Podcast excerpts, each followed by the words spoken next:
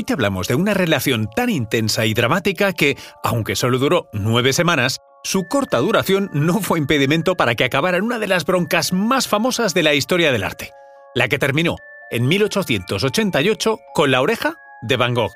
Un detalle, el 30 de marzo se cumplen 170 años de su nacimiento.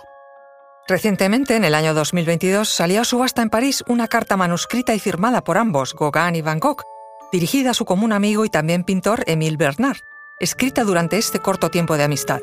En ella se descubre cuánto se admiraban e influían mutuamente, a pesar de tener estilos diferentes. La carta fue vendida por 210.600 euros. Fue adquirida por el Museo Van Gogh de Ámsterdam. ¿No es esto un símbolo del gran interés que genera esta historia? Conoce mejor al equipo que protege nuestras costas. Alerta en el mar, el jueves a las 10 un nuevo episodio en National Geographic. Soy María José Rubio, historiadora y escritora. Y yo soy Luis Quevedo, divulgador científico. Y esto es Despierta tu curiosidad, un podcast diario sobre historias insólitas de National Geographic. Y recuerda, más curiosidades en el canal de National Geographic y en Disney Plus. A lo largo de cuatro folios escritos en arlés, Van Gogh y Gauguin relataban los motivos de su amistad. Primero, la admiración. Gauguin me interesa mucho como ser humano. Es como un ser virginal con instintos animales. En Gauguin, la sangre y el sexo superan la ambición, escribía Vincent. No le hagas caso a Vincent, ya sabes que es bueno y proclive a la admiración, y le resulta fácil usar ese tipo de expresiones, añadía después Gauguin. Pero también compartían otras aficiones más discutibles, como la visita a prostíbulos, siguiendo ciertas modas de los artistas de la época que encontraban en burdeles, cafés y cabarets la inspiración para captar personajes provocadores que terminaran siendo la revolución de su arte. Querían sacar belleza y expresión en lo aparentemente sórdido. Ambos confesaban en la carta, Hemos hecho algunas excursiones a los burdeles y es probable que eventualmente vayamos allí con frecuencia a trabajar. Gauguin está trabajando en un lienzo sobre el mismo café nocturno que yo también pinté, pero con figuras vistas en los burdeles. Promete convertirse en algo hermoso, decía Vincent. Se habían conocido en París solo un año antes, en 1887. Gauguin acababa de regresar del Caribe y en Martinica había pintado unos cuadros que fascinaron a Van Gogh, que le ofreció un intercambio, dos cuadros de girasoles por uno suyo. Poco después, Gauguin se marchaba a Bretaña y Van Gogh se instalaba en Arles, en la Provenza francesa, buscando pintar al aire libre. Desde allí inició una correspondencia con Gauguin al que convenció de iniciar un experimento de convivencia artística. Fue así como el 23 de octubre de 1888 ambos empezaron a convivir en una casa compartida en Arles. Van Gogh cumplía 35 años y Paul Gauguin 40. Tenían algunas coincidencias estilísticas en sus cuadros, enmarcadas en el movimiento postimpresionista que se desarrollaba en París. Lienzos de impactante colorido, delimitados por bordes oscuros, como algunos de los rincones de la mente de aquellos dos artistas que no terminaban de encajar en la sociedad. Van Gogh, en medio de sus constantes carencias económicas porque no conseguía vender cuadros ni hacer entender su arte, soñaba con establecer una colonia de artistas en Arles. Se llamaría Estudio del Sur había convencido a Gauguin para seguirle en ese sueño.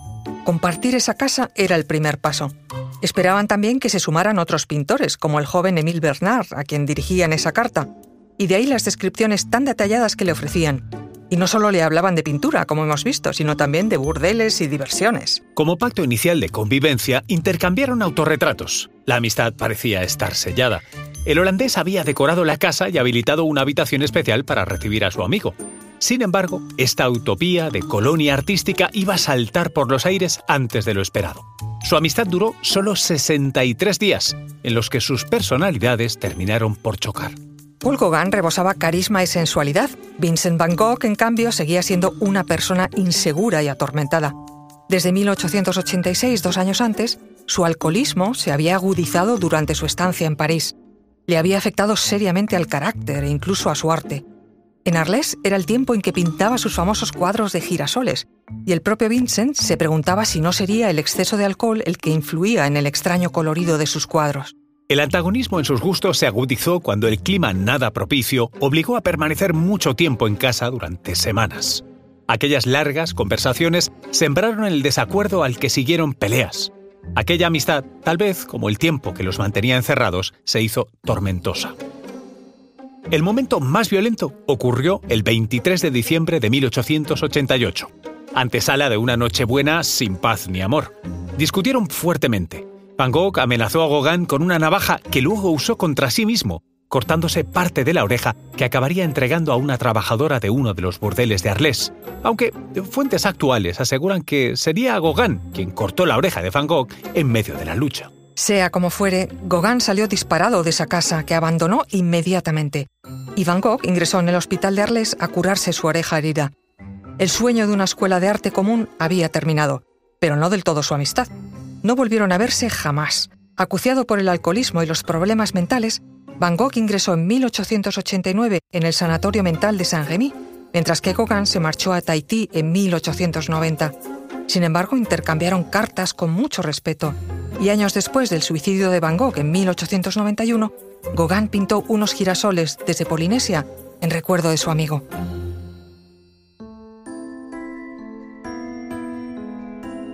Recuerda que Despierta tu Curiosidad es un podcast diario sobre historias insólitas de National Geographic. Disfruta de más curiosidades en el canal de National Geographic y en Disney Plus. No olvides suscribirte al podcast y darle al like si has disfrutado con nuestras historias.